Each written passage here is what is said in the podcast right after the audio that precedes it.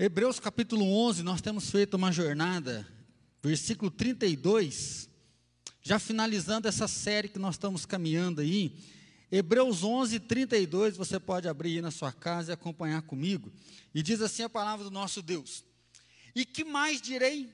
Certamente me faltará o tempo necessário para referir o que há a respeito de Gideão, de Baraque, de Sansão, de Jefité, de Davi, de Samuel e dos profetas.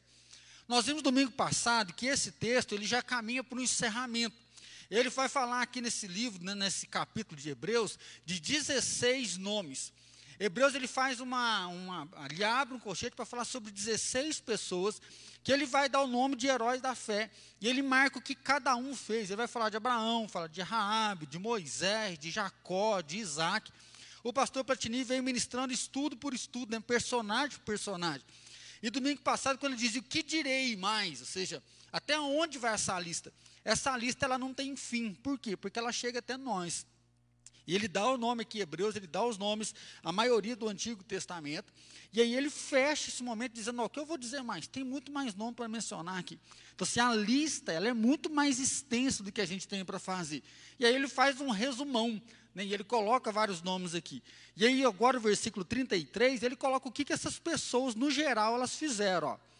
Os quais, por meio da fé, subjugaram reinos, praticaram a justiça, obtiveram promessas fecharam a boca de leões, e aí a gente pode lembrar aqui de Daniel, não menciona o nome, mas fechou a boca de leões, extinguiram a violência do fogo, escaparam ao fio da espada, da fraqueza tiraram forças, fizeram-se poderosos em guerra, puseram em fuga exércitos estrangeiros, mulheres receberam pela ressurreição os seus mortos, ou seja, muitos heróis morreram pela fé, muitas pessoas para trazer o livramento, levar a sua vida, perder a sua vida, e pela fé, essas mulheres creram na ressurreição que receberiam os seus mortos. Alguns foram torturados, não aceitando o seu resgate, para obterem superior ressurreição, ou seja, nega Jesus, que você está livre. E as pessoas falam: não, nós não negamos Jesus. E por isso eles foram torturados, aguardando o quê? Eu não nego Jesus, porque um dia eu vou encontrar com o meu Salvador na glória, e por isso acabaram sendo martirizados. Outros, por sua vez, passaram pela prova de escárnios e açoites, sim, até de algemas e prisões. Foram apedrejados, provados, cerrados pelo meio, mortos ao fio da espada, andaram peregrinos, vestidos de peles de ovelhas e de cabras, necessitados, afligidos, maltratados. E aí vem um versículo que eu creio que você deve lembrar ele de cor. Homens dos quais o mundo não era digno, errantes pelos desertos, pelos montes, pelas covas, pelos andros da terra. Ora, todos esses que obtiveram bom testemunho por sua fé, não obtiveram, contudo, a concretização da promessa, por haver Deus provido coisa superior a nosso respeito, para que eles, sem nós, não fossem aperfeiçoados. Então ele fala desse caminho de fé que muitos não alcançaram a promessa. Né? Então Abraão viu Isaac, mas Abraão não viu a gente. Abraão não viu o povo de Israel surgindo, a nação sendo liberta do Egito.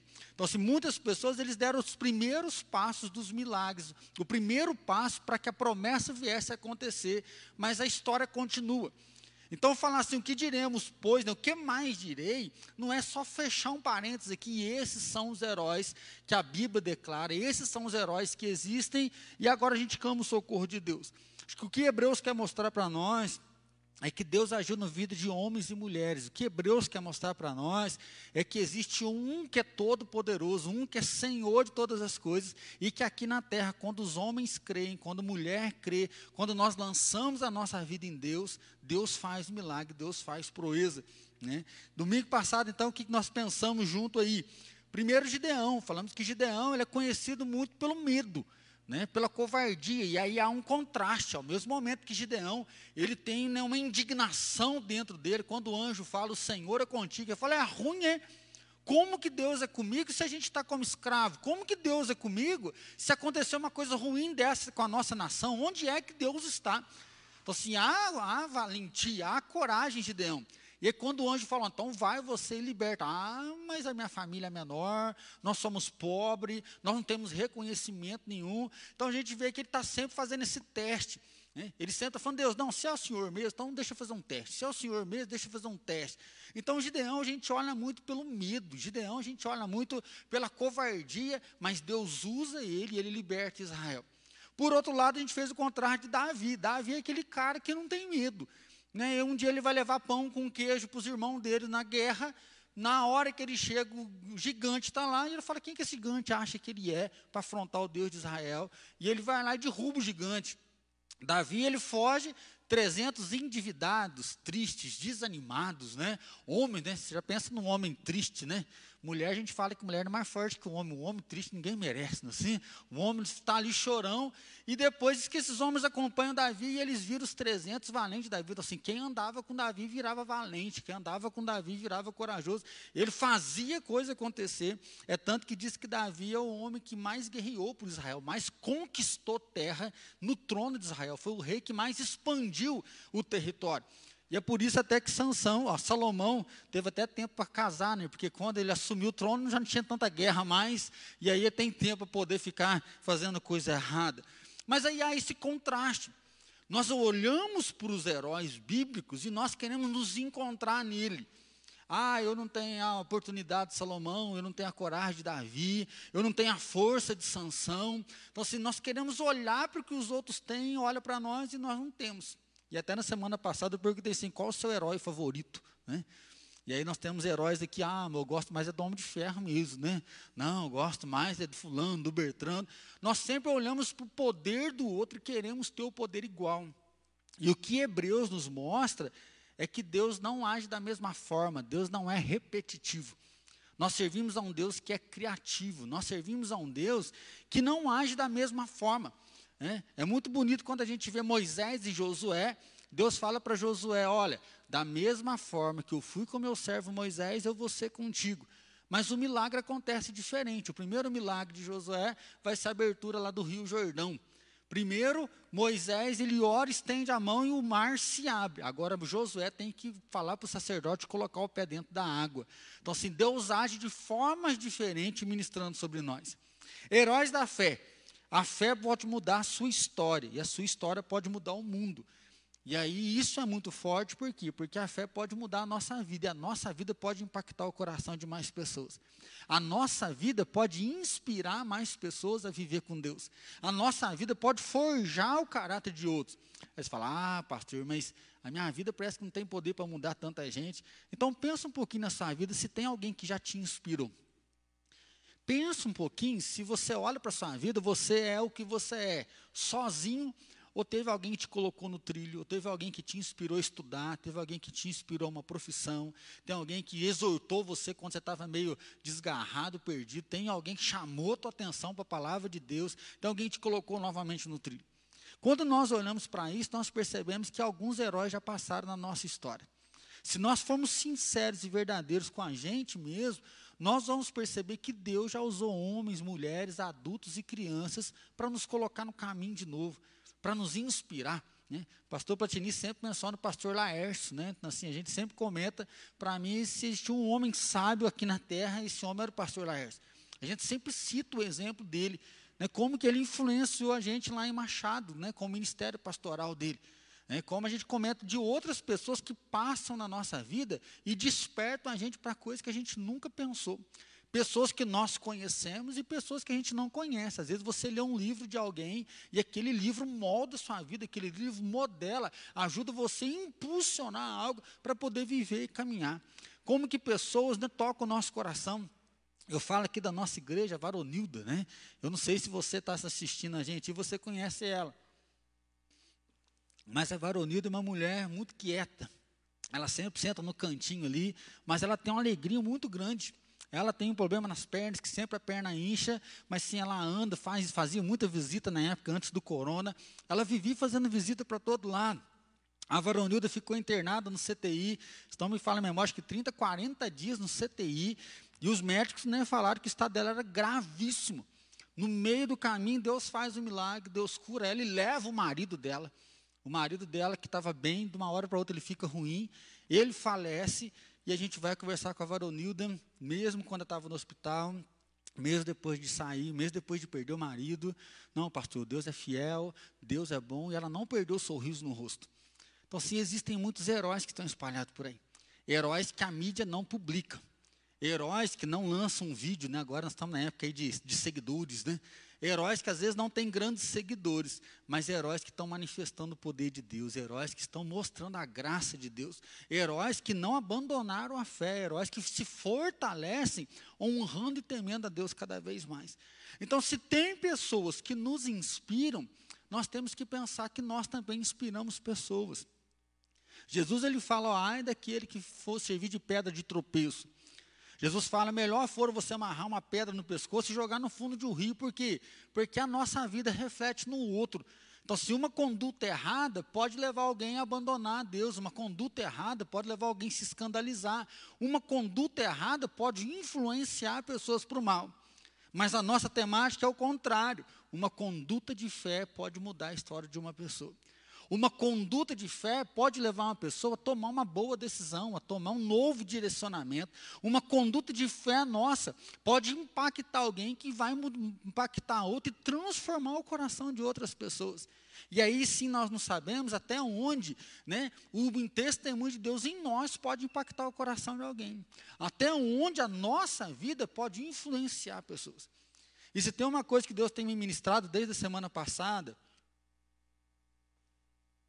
é o privilégio de poder ser usado por Deus, porque porque Deus usa quem Ele quer. E aí nós falamos então de Gideão, que tem mais um paradigma de covardia, de medo.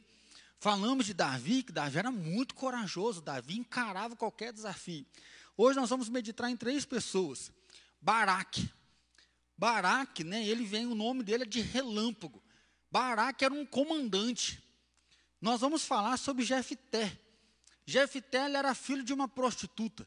O cara era casado, no meio do percurso no casamento, ele dorme com a prostituta, a prostituta engravida, ele leva o filho para dentro de casa. E Jefté ele é cuidado dentro da sua família em Israel, depois ele é expulso de casa, mas ele vai virar um juiz. E Sansão. Sansão é aquele que a mãe era estéreo, e aí um anjo aparece para ela e fala: Ó, oh, Senhor é contigo. Você vai dar a luz a um menino e ele vai ser nazireu, ele vai ser separado para Deus. Sansão é o mais famoso desses três aqui, não é assim? Porque Sansão para as crianças é o homem do cabelão, né? O Sansão é aquele que é o cara forte. Alguns acham que ele era bombadão, e eu acho que ele devia ser mais magro, porque toda vez que ele tem um poder sobrenatural, de que o Espírito Santo toma ele. E aí nós vemos três pessoas aqui totalmente diferentes. Um é comandante, se ele é comandante, é qualificado. Se ele é comandante, ele é treinado. Se ele é comandante, ele tem autoridade respeito e tem pessoas que seguem ele, pessoas que andam junto com ele. Então, ele é um referencial na sociedade, ele é um referencial financeiro, porque se ele é um comandante, ele tem um status né, bem preparado. O outro, ele é o filho rejeitado.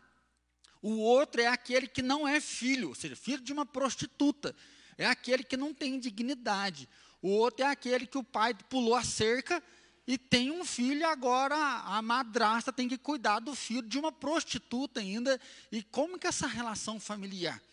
Né? Como que se vive dentro de uma casa dessa, você sendo filho de uma prostituta, você é filho de uma infidelidade, de um adultério do seu pai, e a madrasta tem que cuidar de você e tem outros filhos. Qual que é a relação no contexto familiar? E o outro é o bambambam, bam, bam, porque o outro ele é aquele que é escolhido desde o nascimento. Né? O pai a mãe vê o anjo, o menino nasce, não corta o cabelo, não bebe bebida alcoólica, existe uma promessa. Esse aqui já nasceu né, a referência da mão de Deus, ou seja, ele vai ser o libertador da nação. Esse aqui Deus escolheu antes do nascimento, né? Então, ou seja, ele nasceu com um propósito, ele nasce com uma missão, é dele que Deus vai libertar todo o povo, toda a nação. O que os três têm igual? Os três são considerados juízes. Os três, eles têm contextos diferentes, características diferentes, Deus age de forma diferente, mas eles são narrados como juízes, ou seja, libertadores de Israel. Israel está sofrendo a opressão, Israel está sofrendo a injustiça, e Deus levanta esses homens, e através desses homens, eles vão trazer né, libertação do cativeiro, eles trazem dignidade para a sociedade. E aí, para mim, está sendo bonito pensar nesse texto, por quê? Porque nós achamos que o herói é aquele cara que é escolhido desde a fundação do mundo. O anjo aparece. Jefté não acontece isso. Jefté não aparece anjo para anunciar o nascimento dele. Jefté não aparece uma sarça pegando fogo para falar sobre ele. Jefté ele nasce no meio desse fogo cruzado de uma madrasta que não gosta, de irmãos que o rejeitam, que expulsam ele de casa. Ele é expulso de casa. Homens e aí parece um pouquinho com Davi, homens levianos, homens maus, homens ruins vão se juntar a ele, mas ele vai se levantar como libertador de Israel. Baraque, que é o comandante, a gente vai ver que ele tem medo. Eu queria convidar você a ver comigo lá em Juízes, capítulo 4. Nós vamos ler alguns versículos. Juízes, capítulo 4, do versículo 4 ao versículo 9.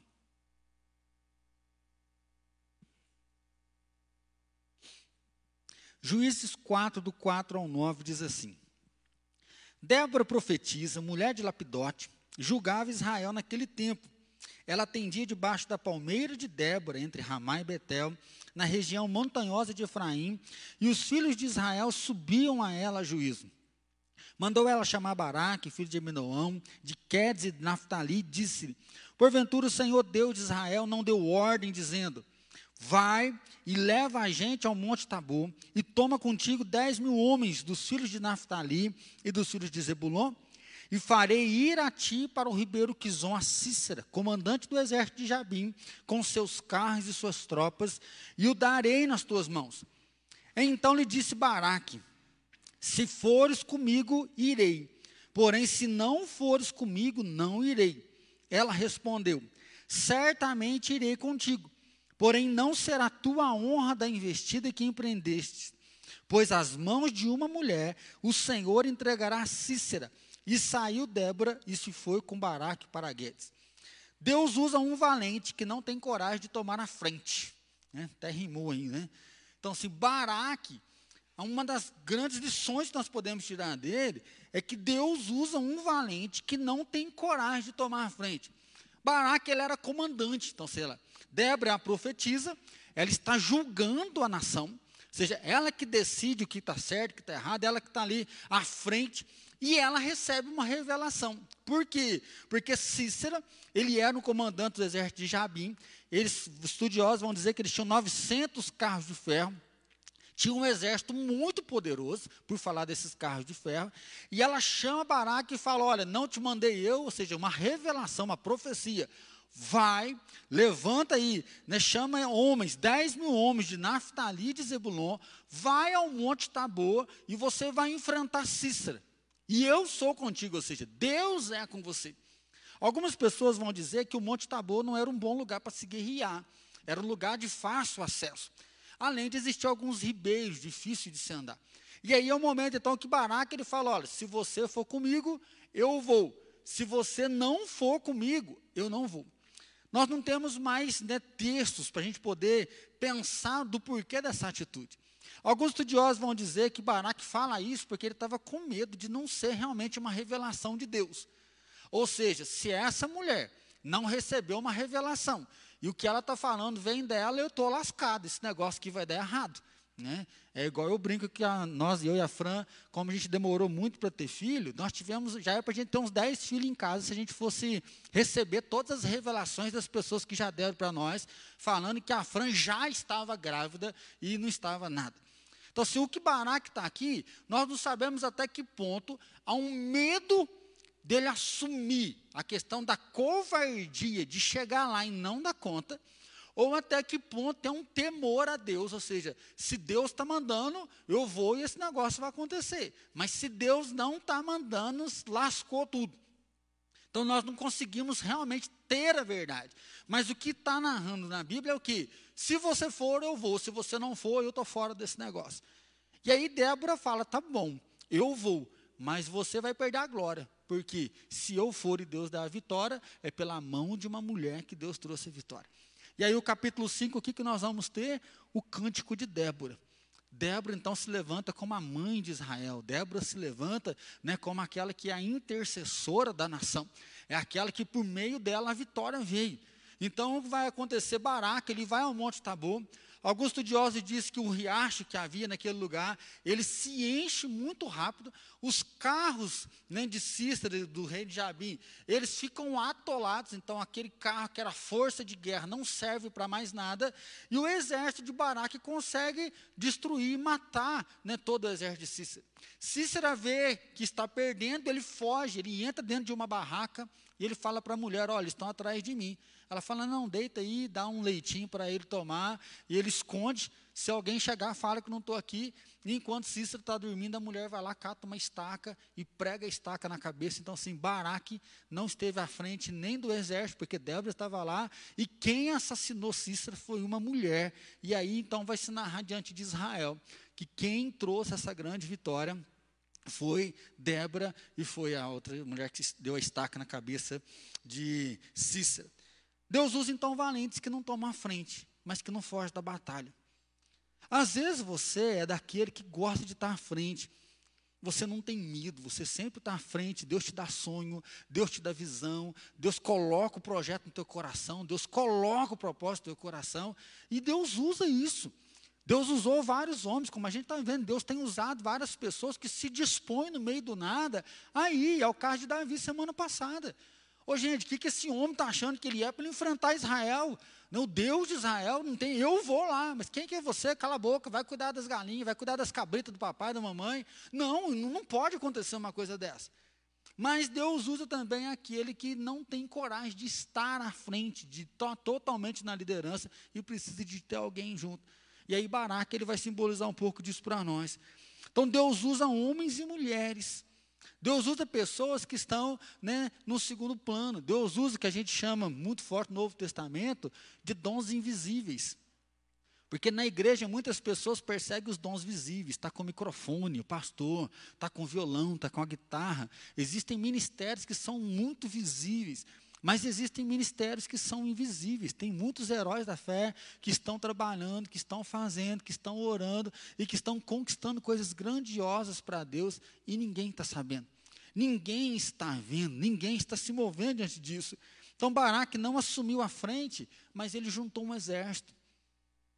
Baraque, ele não assume para ele a vitória, mas ele consegue chamar um exército para ele. E aí eu acho isso forte, porque um homem que não tem coragem de ir sozinho, ele chama 10 mil soldados e os soldados ouvem a voz dele. Eu fico pensando muito em Gideão, a gente fala que Gideão não tinha coragem, né? sempre a gente menciona isso. Mas pensa aí, ele era da menor família, ele era de uma família pobre, de uma família que socialmente não tinha condição financeira, mas quando ele anuncia, eu vou para a batalha, 32 mil homens vêm em resposta ao chamado dele. Seja, Gideão, ele olha para ele falando que ele não é ninguém, que ele é pobre, que a família dele não tem tanta importância, mas quando ele assume o chamado de Deus, ele fala: Olha, eu vou para a guerra, nós vamos enfrentar os midianitas, e o que vai acontecer? 32 mil pessoas seguem. Então, se às vezes você não tem noção do que Deus pode fazer através da sua vida. E aí, para mim, tem um fato mais curioso ainda de Gideão. Quando Deus fala assim lá, Gideão, são muitos os que estão com você. Eu quero fazer esse milagre, mas vocês vão saber que o milagre aconteceu por causa de mim, não pelos homens. Então faz o seguinte: manda aí os covardes, os medrosos embora, e fica só os homens de, que são valentes, os homens que são corajosos. E aí, para mim, você tem que olhar para esse texto pensando naquele negócio de guerra, né? O exército, 32 mil homens, você montado no cavalo, andando na frente dos homens. E aí, quem assiste série, assiste filme, né, assim, hoje é o dia das nossas vidas, né, assim, pelos nossos filhos, pelas nossas mulheres, por Deus, ah, e o povão começa a animar, ou seja, eu vou morrer, mas eu sou homem, eu vou para a guerra. Só que Gideão ele faz um discurso contrário. Ele fala assim: ó, nós vamos para a guerra, Deus vai dar a vitória, e se você é covarde, se você é medroso, se você não tem coragem, se você acha que não dá conta, se você não honra as calças que você está vestindo, pode ir embora que nós não queremos você aqui. E aí, gente, eu fico imaginando, homem não, não é só um macho, né? assim, é assim que funciona. Você pode estar com medo do rato lá na tua casa, inclusive tem um lá em casa escondido, né? A gente põe todo mundo para fora e fica desse miserável, né? Você dá um passo para frente, dois para trás. Quando Gideão faz isso, 22 mil soldados que vieram vão embora.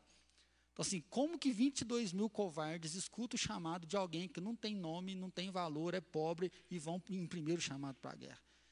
Então, assim, você não tem noção do que Deus pode fazer através de sua vida. Então, meu irmão, o herói da fé não é marcado pelo poder dele, o herói da fé é marcado pelo poder de Deus que age nele. O herói da fé é marcado de um Deus que é soberano, a gente vai pensar um pouquinho isso hoje à noite, um Deus que está no controle da história, um Deus que deu a liberdade para nós agirmos, um Deus que respeita a nossa liberdade, mas um Deus também que comanda, um Deus que direciona, um Deus que age. E Baraque, mesmo não assumindo a frente, ele teve coragem de ir. Então eu queria desafiar você que tem coragem de ir à frente, que você assuma o seu posto. Não abandone o seu posto. Mas você que às vezes não tem coragem de assumir a frente, então não, tenha, não fuja também da retaguarda. Não fuja de ser um apoiador, não fuja de ser aquele que tem coragem de fazer o papel no segundo plano. Fazer o papel, às vezes, em um terceiro plano, mas estar junto para que o milagre de Deus possa chegar e que pessoas vão ser libertas. E o final do texto é esse. E a nação de Israel foi, foi liberta.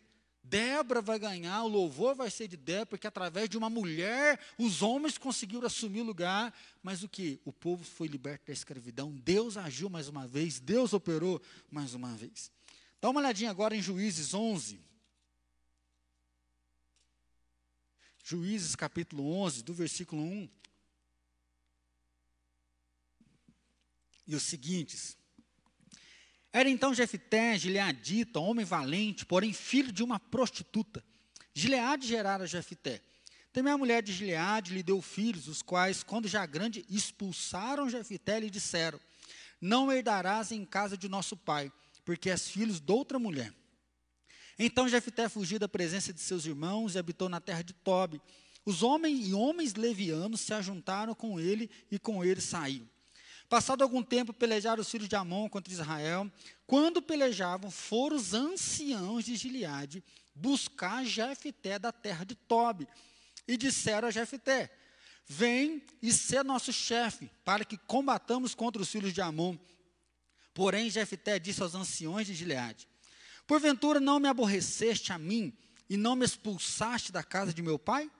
Por que, pois, vindes a mim agora, quando estais em aperto, Responderam os anciões de Gileade e Jefté: Por isso mesmo tornamos a ti. Vem, pois, conosco, e combate contra os filhos de Amon, e sê nosso chefe sobre todos os moradores de Gileade. Então Jefté perguntou aos anciões de Gileade: Se me tornardes a levar para combater contra os filhos de Amon, e o Senhor nos der a mim, então eu vos serei por cabeça? Responderam os anciões de Gileade a Jefté: o Senhor será testemunha entre nós e nos castigará, se não fizermos segundo a sua palavra. Se Baraque a gente olha, Deus usa um valente que não tem coragem de tomar frente, nós vemos que em Jefté, Deus não, não abandona o filho desprezado. Aqui há um contraste familiar que nós temos vivido nos nossos dias. Muitos divórcios acontecendo, muitos filhos nascendo sem ter um pai, muita gravidez na adolescência, e nós estamos com uma família tradicional agora, já não existe um conceito mais, porque a família agora é o filho que é criado pela avó, é o filho que é criado junto com o filho que é criado junto com o outro filho, e cada um é de um casamento diferente. Nós estamos com as famílias, como o pastor Jeremias diz, elas estão misturadas. Né? As famílias se misturaram. Alguns por causa da dor da vida. É, alguns porque muitas vezes um acidente veio, pessoas que morrem, aí acaba misturando, outras enfermidades. Alguns por causa de pecados, de decisões erradas, né, de coisas que praticaram errados, e aí as famílias se formam. E aqui nós temos um exemplo disso. O cara é casado, dorme com a prostituta, e agora ela tem um filho, ele traz o filho para dentro de casa. Depois de um tempo, nascem outros filhos e os próprios irmãos expulsam Jefté, porque Jefté era o primogênito, na leitura que a gente faz, o primogênito é uma parte maior da herança. Os irmãos falam: não, você é filho de outra mulher, vaza daqui que você não pertence à família. Nós estamos falando em alguém que é rejeitado. Há um valor de rejeição, que, ou seja, vai embora para você não receber herança.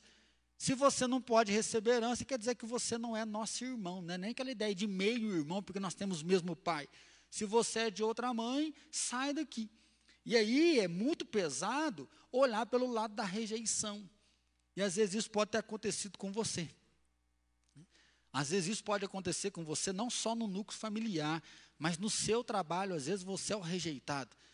Você é aquele que ninguém chama para participar de nada. Eles fazem as festinhas, esquecem de você. Eles fazem as coisas e não concluem você. Às vezes você é um rejeitado espiritual. Dentro da igreja você trabalha, você quer estar junto, mas as pessoas sempre colocam você de lado. Você não faz parte do grupo, as pessoas não colocam você no grupo porque parece que você é diferente, então elas não te aceitam, elas repudiam você, elas deixam você abandonado, e é isso que acontece com o Jefté. Se fala muito hoje da exclusão social, do bullying que está aí. Por quê? Porque as pessoas te acham diferente, as pessoas riem da sua cara, as pessoas acham que você não é digno da mesma coisa delas porque é diferente, e elas jogam você de lado. E aí, enquanto algumas pessoas vão para a bebida, outros vão, se abandonam a Deus e não querem saber nada de Deus, Jefté ele vai embora. E se junta Jefté vários homens levianos, mas há um padrão de conduta em Jefté, porque na hora que, como diz o ditado, a porca torce o rabo, na hora que Israel, ela sofre uma opressão de novo, os anciãos da cidade, ao invés de ir atrás dos irmãos de Jefté, eles vão atrás do filho da prostituta. Por quê? Porque Jefté vai nos simbolizar aqui como um homem valente. Jefté, ao mesmo momento que ele carrega o estigma da rejeição na infância, na rejeição dos seus irmãos, que ele tem que abandonar o seu lar, na hora que precisa de um valente, de um guerreiro, de alguém que tem coragem, alguém que liberte Israel, que guie Israel, a referência que se tem é Jefté e os homens levianos que estavam com ele. Homens que os seguiam. E aí Jefté vai então dizer: olha Agora que o bicho está pegando, vocês vêm atrás de mim? Ele fala: sim, nós precisamos de você para nos libertar. E não sei se você percebeu, mas não há assim, não, Jefité. Nós estamos aqui porque um anjo falou com a gente. Deus nos deu a visão que você é um homem. Não, não há uma revelação aqui. Os anciãos estão precisando de alguém para guiar eles, para libertar eles. Eles vão atrás de Jefté e falar agora que o bicho está pegando, vocês vêm e falam assim: ah, o bicho está pegando, nós precisamos de você. Ele fala: tá bom, eu vou, mas eu vou ser cabeça de vocês então. Ou seja, eu vou ser o novo juiz sobre vocês. E eles falam que assim faça o Senhor, você pode então nos governar, nos direcionar. Há uma polêmica, e depois você pode continuar lendo em casa, eu não vou entrar por causa do nosso tempo, que, que Jefté fala assim: olha, quando eu for para a guerra, e se Deus me der a vitória, quando eu voltar para casa, a primeira pessoa que sair, eu vou oferecer em holocausto. E quando ele volta da, da guerra e ele teve a vitória, a filha dele sai. E aí ele vai pensar: por que, que eu fiz esse voto? Alguns teólogos vão dizer que ele sacrificou a filha dele em oferta a Deus pela vitória que ele teve. Outros teólogos vão dizer que aquela consagração não foi um sacrifício, mas ela não pôde casar mais. Ela teve que viver um celibatário. Por isso que ela fala que ela vai ficar dois meses chorando a virgindade dela e que as mulheres saíam ao encontro dela. Nós não temos noção correta realmente para dizer se ele sacrificou. E aí as pessoas vão falar que isso era um costume pagão daquela época, não era um costume do povo de Deus. Ele pode ter sofrido uma influência disso, né? Ou o outro ponto é que ele consagrou ela né, ao celibato para ela não ter contato com o homem e devotar a vida dela a Deus, porque Deus deu a vitória. O que nós sabemos é que ele vai cumprir o voto. Né? Depois desse tempo, ele cumpre o voto, e aí a maioria vão dizer que realmente ele consagra ela ao celibatário. Não tem como a gente precisar. Mas o que é correto e dá para precisar é que esse homem que foi rejeitado, esse homem que foi abandonado, ele vai para a guerra em nome de Deus, ele consegue a vitória. Ele liberta Israel. Aí é tanto que Hebreus vai dizer Jefté. Jefté foi um dos heróis da fé. Jefté foi um dos homens que Deus usou. Então, meus irmãos, Deus ouve, Deus não abandona o filho desprezado. Nós podemos ser desprezados pelas pessoas e aproveitar isso diante do rancor, da raiva, da ira e desprezar a Deus. Mas Jefté, ele vai ter uma conduta diante de Deus, ele não vai abandonar a fé dele e Deus vai usar ele de forma poderosa. Filho da prostituta, rejeitado pelos irmãos que se juntam a homens levianos, mas ele é referência de força, de coragem e de temor a Deus, porque quando precisa de um libertador, é para ele que ele vai. Não sei como você lida com a sua rejeição. Eu falo assim que todos nós somos rejeitados. Né? Em qualquer lugar, em um grupo, você pelo menos em um lugar, provavelmente você já foi rejeitado ou você irá ser rejeitado. É quando nós somos desprezados, isso é ruim demais. Eu estava brincando que uma vez eu fui num restaurante com a Fran. E quando a gente estava indo, falei assim, hoje nós vamos brincar de ser rico. Né? Falei, olha só do lado esquerdo, não olha do lado direito, não. Nós vamos né, arregalar a nossa alma hoje. A gente estava festejando, falou, hoje vai ser o dia, a gente estava lá em São Paulo. E aí eu olhei numa entrada lá, né? Era seis camarãozinhos só na entrada. Falei, moço, você podia me dar uma desse aqui? Ele falou, senhor, mas o senhor viu aí? Falei, vi. Mas são só seis. Falei, eu vi. Mas o senhor vai querer mesmo? Falei, traz esse negócio para mim, por favor. Na hora que ele saiu, eu falei, nossa, nós estamos com cara de pobre demais, que o cara fala três vezes, eu peço o negócio três vezes, o cara fala, ó, oh, é só seis e custa isso aí, você vai pagar. Falei, mas que desgraça, não é possível que a pobreza não largue da gente desse jeito. Então, assim, provavelmente você já foi menosprezado em algum lugar. Provavelmente você já foi rejeitado em algum ponto da sua vida. E com Jefté a gente vê que ele não rejeitou a Deus. Então a história do herói da fé, e aí a gente já vai para a sanção para a gente poder finalizar, é que as histórias não são perfeitas. As histórias não são bonitas.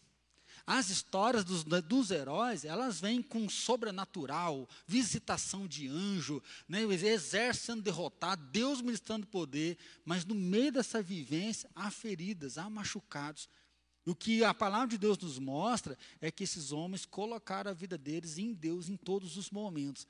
Eles viveram essas dores nesse contexto familiar em todos os momentos. E Jefté vai virar o quê? O juiz de Israel. Ele vira a cabeça de Israel. Aquele que foi expulso, rejeitado, agora ele é colocado no maior cargo da nação para poder guiar e dirigir toda a sua casa, a sua família. Em último lugar, abra comigo em Juízes 16. Eu vou ler só o final da história, porque ela é bem conhecida. Que é a história de Sansão. Juízes 16, versículo 15 ao versículo 21. Então ela lhe disse: Como dizes que me ama, se não está comigo teu coração?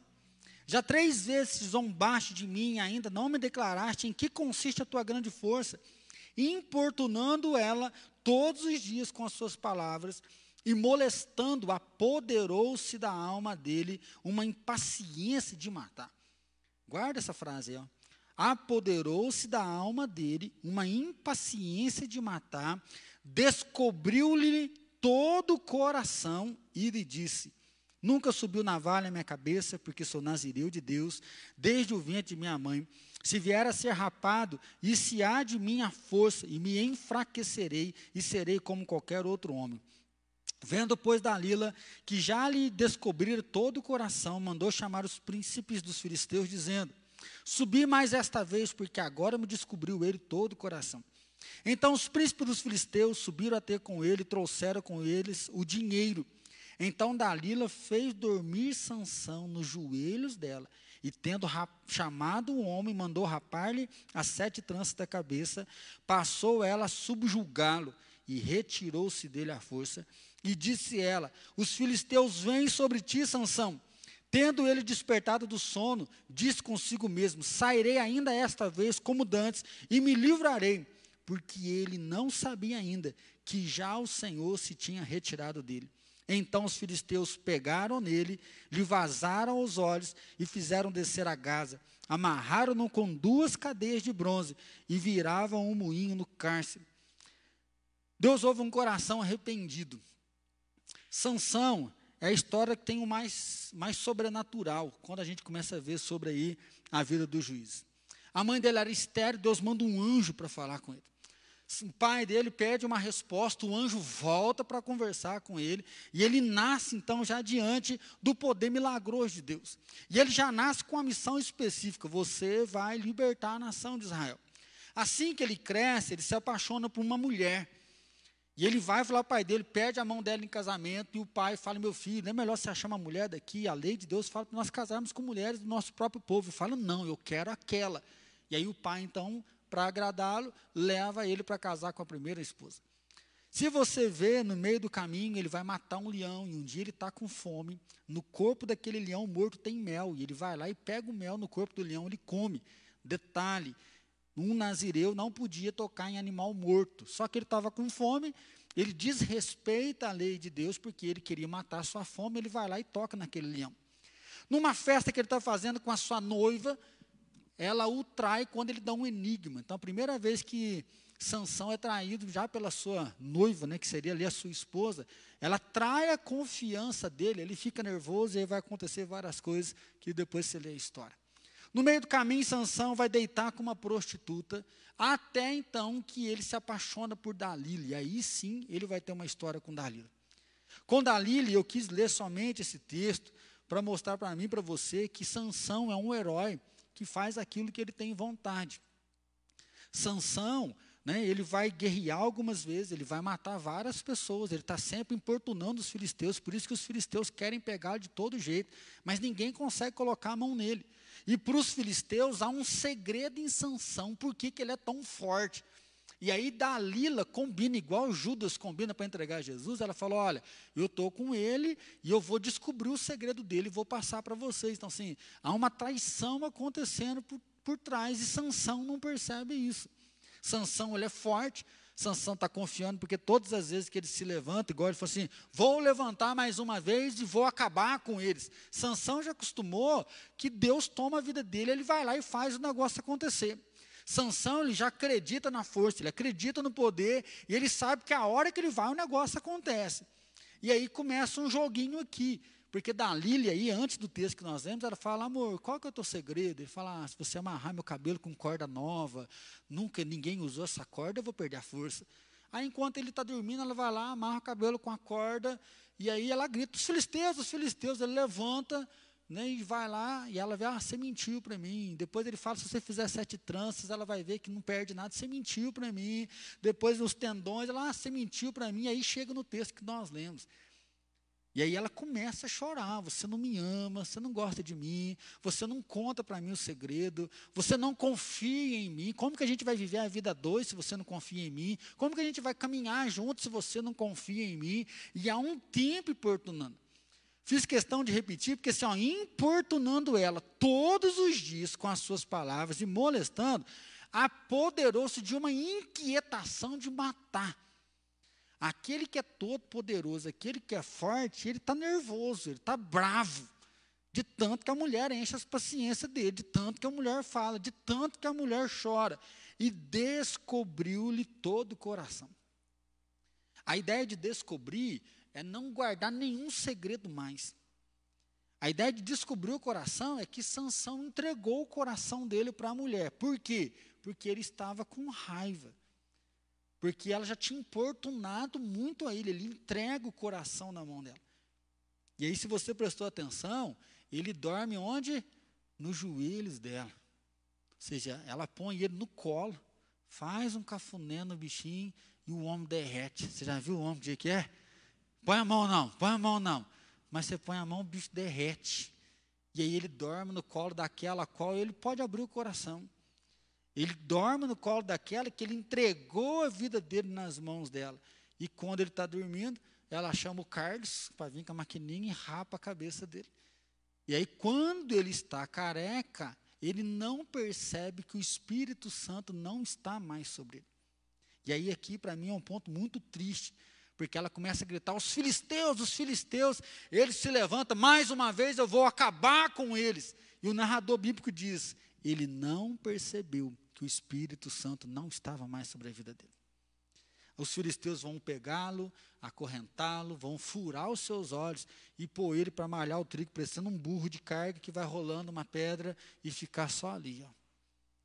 É muito triste olhar, porque Sansão é o cara que era para despontar. Sansão é o cara que tinha tudo para crescer, é o cara que era para estar como cabeça. Mas ele faz aquilo que dá no coração dele, na cabeça dele, ele confia na força dele. Ele confia no poder dele e ele esquece de Deus. Ele vai lá, come o mel, não tem problema lá em morto, sendo que a palavra de Deus já dizia que não podia fazer isso. Ele procura mulheres de povos pagãos, em vez de buscar na, no povo dele, ele desrespeita a vontade de Deus, e aí ele paga um preço caríssimo por não colocar o coração dele em Deus. Né? Ele ainda não conhecia o profeta Jeremias, não é assim? que nós sabemos aquele texto, maldito o homem que confia no homem, faz, faz da carne mortal o seu braço, e aparta o coração do Senhor. Ele aparta o coração dele no Senhor. Por que, que eu coloquei aqui em terceiro tópico, e aí a gente finaliza? Deus ouve um coração arrependido. Porque depois de muito tempo como escravo, o versículo 22 diz assim: E o cabelo da sua cabeça, logo após ser rapado, começou a crescer de novo. Ou seja, rapou o sinal da aliança, rapou o sinal do selo, do nazireado, raspou o sinal da consagração. Ou seja, ele pecou, mas assim que ele pecou, o cabelo começa a crescer de novo. Ou seja, a vida continua surgindo. E enquanto ele está ali, o cabelo está crescendo. E aí, o último ato, eles vão pegar como se fosse um estádio naquela época, com 3 mil pessoas. Eles estão rindo da cara dele, fazendo dele chacota. Aquele que era o nosso guerreiro, agora é o palhaço da corte, que está alegrando todo mundo. E aí, cego, ele se coloca então diante de duas colunas e ele faz a oração e falar: Deus, tem misericórdia de mim, me dá força de novo, né, para que eu possa me vingar dos meus inimigos. E aí, naquele momento, ele empurra as duas colunas e vem abaixo todo aquele lugar e morre 3 mil pessoas. E ali estão os príncipes, os nobres, e Israel acaba sendo liberto, porque o poder daquele povo, dos filisteus, né, caiu, ele enfraqueceu com tanta gente que morreu. E o texto bíblico vai dizer que Sansão matou mais pessoas na morte do que na própria vida. Então Deus, ele ouve um coração arrependido. Deus perdoa os nossos pecados. E às vezes você fala assim: ah, eu até queria ser um herói, mas eu já pisei na bola. Ah, eu queria ser um herói, mas eu já errei. E Sansão é um herói que peca. Sansão é um herói que entrega o coração dele na mão de alguém que não está nem aí para ele. E se você é adolescente, jovem, está me escutando aí, cuidado com, na mão de quem você vai entregar o seu coração. Cuidado na mão de quem você entrega a sua vida. E até para nós que somos adultos, você vai fazer uma sociedade, no trabalho, é um colega que você confia demais. Cuidado com quem você entrega o seu coração. O pecado veio e cobrou um preço altíssimo de sanção, de perder a liberdade, perder a visão. Aquele que era guerreiro, derrubava todo mundo, agora não passa de chacota. Mas quando ele se arrepende, Deus tem misericórdia. Quando ele clama o poder de Deus, Deus visita ele com o poder de novo. Então, às vezes você saiu do caminho, às vezes você errou o trilho, às vezes você foi ferido e às vezes você também está vivendo uma consequência do seu pecado. Às vezes você acha para mim não tem mais chance porque essa desgraça está acontecendo por causa de mim. E isso é, é o dobro do peso. Porque uma coisa é você sofrer sem merecer. Outra coisa é você sofrer e saber que o que você está colhendo hoje é aquilo que você plantou. Mas Sansão, ele busca Deus e Deus perdoa, e Deus age através da vida dele. E ele liberta Israel com a própria vida, né, chegando à morte naquele dia. Mas o nome dele entra na galeria da fé, por quê? Porque no final da vida dele, ele volta o coração dele para o Senhor. Então você não precisa esperar o final da sua vida para voltar o seu coração. Você pode voltar o teu coração para Deus hoje. Então, Deus usa um valente que não tem coragem para tomar na frente. Deus não abandona o filho desprezado. E Deus ouve um coração arrependido. Que você olhe para a sua vida e veja qual é o herói. Fala, nossa, mas não tem nenhum herói que se parece comigo. Então, glória a Deus, você é um novo herói que vai nascer agora nesse tempo. Ou às vezes você olha e fala, ah, eu sou meio Jefté. Nossa, eu sou Sansão, tinha tanta coisa para dar certo e acabei fazendo escolhas erradas.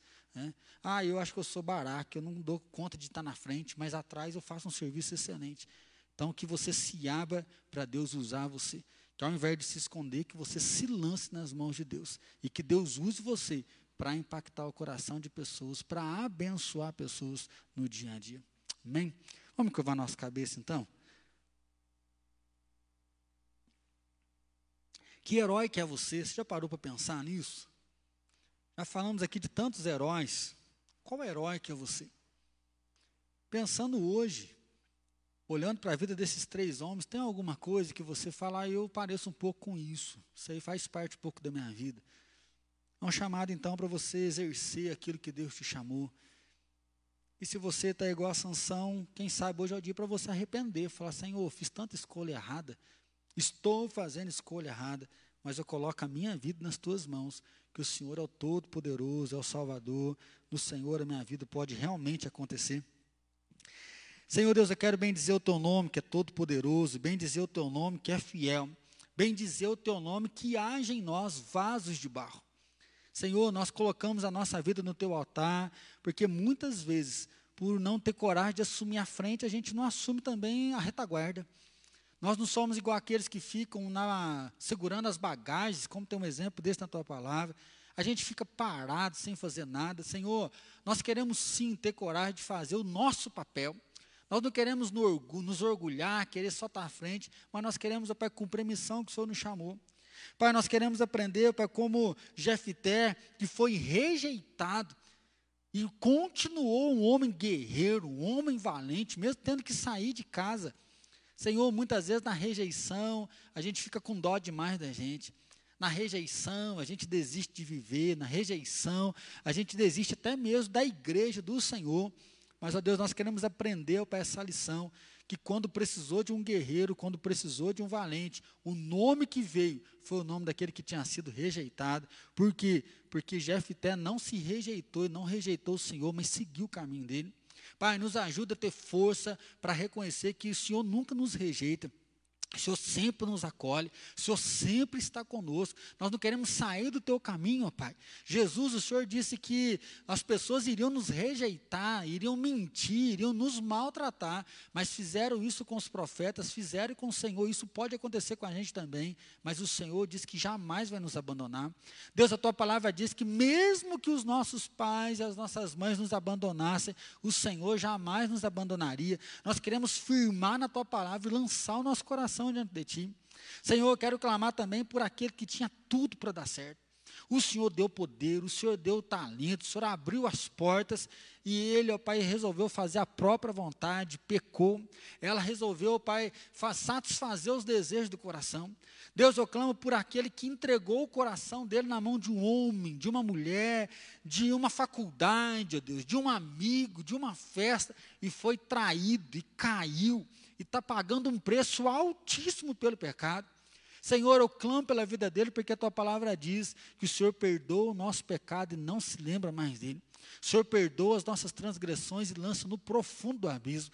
Sansão, Pai, nos últimos momentos da vida dele, ele voltou o coração para o Senhor, ele confessou o pecado dele, Pai, se lançando inteiramente em Ti. O Senhor agiu na vida dele e hoje nós temos ele como um exemplo para nós, um exemplo de alguém que volta o coração para o Senhor e que o Senhor age novamente. Assim, Pai, perdoa os nossos pecados e nos coloca de volta no caminho, nos orienta de volta o caminho. Senhor, a nossa oração é que nós queremos ser os teus heróis aqui desse tempo. Pai, nós queremos viver para impactar pessoas, influenciar a vida de gente. Por isso, ó Pai, desperta o nosso dom, desperta o nosso talento, desperta a força Desperta ânimo, que a alegria, a glória do Senhor seja mesmo sobre as nossas vidas. E, ó Pai querido, dá um domingo de paz, um domingo de descanso, um domingo de renovo, dá um domingo de inspiração no nosso coração, abençoando assim cada um de nós com teu descanso. E dessa forma nós oramos, Deus, em nome de Jesus. Amém, Senhor.